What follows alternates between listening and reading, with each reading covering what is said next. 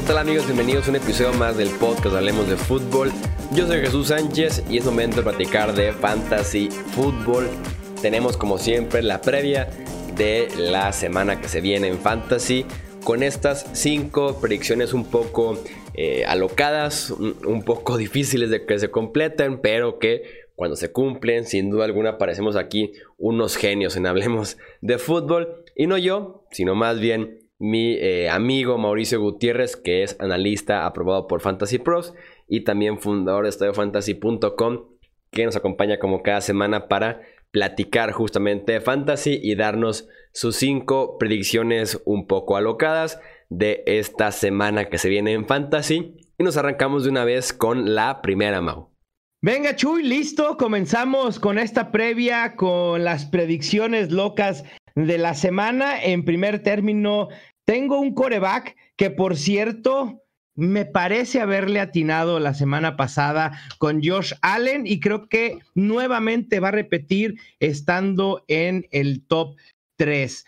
La semana pasada frente a Dolphins completó 21 de 33 pases, generó 256 yardas y 3 touchdowns y además por la vía terrestre acumuló 56 yardas y otro touchdown. Obviamente fue el mejor coreback en la semana, incluso con más puntos fantasy que Lamar Jackson. Y el enfrentamiento contra Denver podría eh, causar algo de sigilo, de, reservas frente a Josh Allen, porque sabemos que con el brazo no es tan prolífico como otros corebacks o como quisiéramos que lo fuera, pero lo que aporta por tierra me parece que lo hace eh, sin lugar a dudas una opción top 12 con ese potencial para terminar entre los primeros tres. Y lo mejor con Josh Allen es que tiene un piso muy estable. En los últimos seis juegos no ha generado menos de 17 puntos fantasy. Allen, que sin duda alguna eh, es una herramienta, es un arma en el fantasy fútbol. Muchos dudaremos de su habilidad como quarterback, eh, de lo que pueda hacer realmente en términos de precisión, de velocidad, de decisiones, pero para conseguir touchdowns, para conseguir yardas por tierra, yardas aéreas, sin duda alguna es bastante cumplidor semana a semana y podría volver a hacerlo en esta jornada 12 de temporada. Vamos con la segunda predicción. La segunda predicción loca de la semana es que Carson Wentz de Filadelfia termina nuevamente fuera del top 20 de corebacks. Y miren que eso ya es mucho que decir, ¿eh? eh eso quiere decir que probablemente corebacks como James Winston, como Jacoby Brissett, incluso ahí muy eh, peleadamente pudiera ser que Ryan Fitzpatrick o Mitch Trubisky, si es que juega, terminen con mejores puntos que Carson Wentz. Y la realidad es que sus números han ido a la baja terriblemente. Solamente ha superado los 20 puntos fantasy en tres de los 10 juegos que tiene esta temporada. Y para poner un poco de contexto, Matthew Stafford, con ocho juegos jugados, tiene dos puntos fantasy más que Carson Wentz con 10 partidos jugados. Así que lo de Carson Wentz ha sido una total decepción. Eh, números muy mediocres. Es el decimosegundo en touchdowns con 16, el decimoctavo en yardas con 2.274, el decimoquinto en intentos de pase en zona roja con 41. Así que tengo mis reservas con que Carson Wentz pueda tener una buena semana frente a Seattle. Carson Wentz, que sin duda alguna le ha pasado mal este año, su nivel ha sido tal vez hasta decepcionante en términos reales y en términos de fantasy, ha quedado a deber. Veremos cómo le va en esta jornada que la tiene complicada contra los Seattle sobre todo conseguir la victoria, pero en términos de fantasy, una defensiva que ha tenido altibajos como es la defensiva de los Seahawks. Vamos con la tercera predicción de la semana.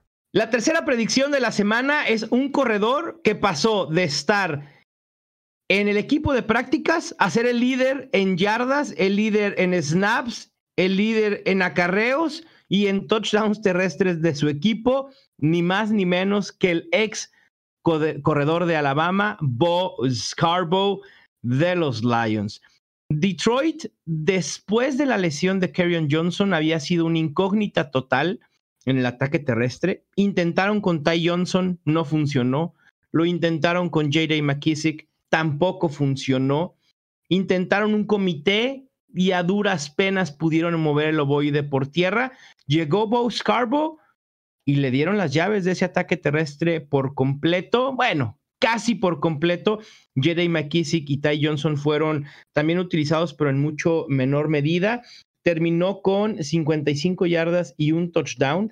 Nada espectacular, pero creo que este relativo éxito de Bo Scarborough con los Lions le puede permitir que esta semana vuelva a ser el líder en toques de este backfield y aproveche el enfrentamiento tan favorable que tiene frente a los Redskins, quienes han permitido a corredores en promedio 21.17 puntos. De hecho, en las últimas tres semanas, esta defensa de los Redskins ha permitido en promedio por juego 129 yardas terrestres y un touchdown.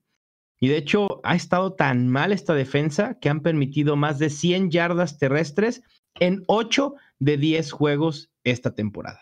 Bo Scarborough que saltó al estrellato después de ser tomado en la séptima ronda de los Cowboys.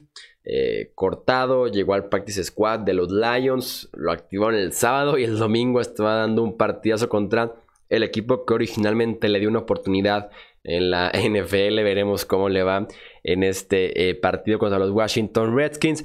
Vamos con la cuarta predicción. La cuarta predicción, ya me voy a mover del lado de los receptores, y es que Divo Samuel terminará en el top 12 esta semana enfrentando a Green Bay. El novato de los 49ers comienza a destacar como la principal opción aérea ha lucido bien ante la ausencia del Titan George Kittle y también de lo limitado que ha estado Emmanuel Sanders debido a su lesión. Sanders llegó, produjo, se lesionó y entonces ha cedido la estafeta para Divo Samuel. Eh, por segunda semana consecutiva terminó con al menos 10 targets y por lo menos 112 yardas.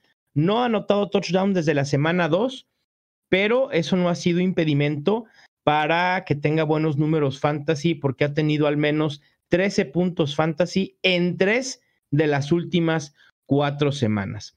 Y además, esta defensa secundaria de los Packers en las últimas tres semanas ha permitido en promedio 11.66 recepciones, 169.66 yardas y .66 touchdowns.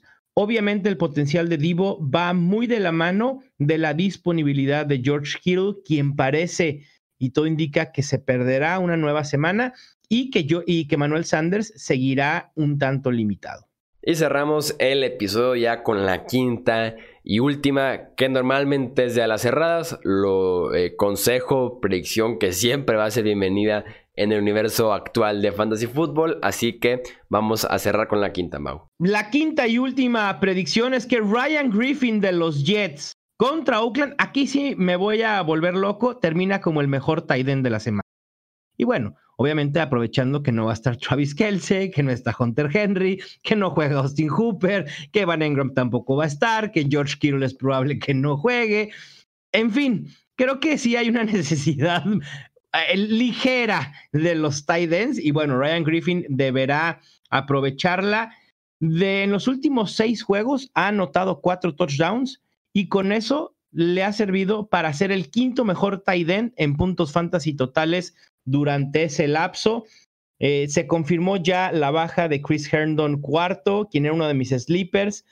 Y bueno, la realidad es que Ryan Griffin se convierte en una parte fundamental de esta ofensiva de los Jets, quien con Sam Darnold está favoreciendo en primer término a Jamison Crowder y en segundo a Ryan Griffin. Además, tiene un enfrentamiento muy favorable, pues los Raiders son la quinta defensa que más puntos fantasy ha permitido a Ty esta temporada con 14.66 y en las últimas cinco semanas han permitido al menos nueve puntos fantasy en tres ocasiones, mucho por los cuatro touchdowns que les anotaron Jimmy Graham, Darren Fells y Hunter Henry.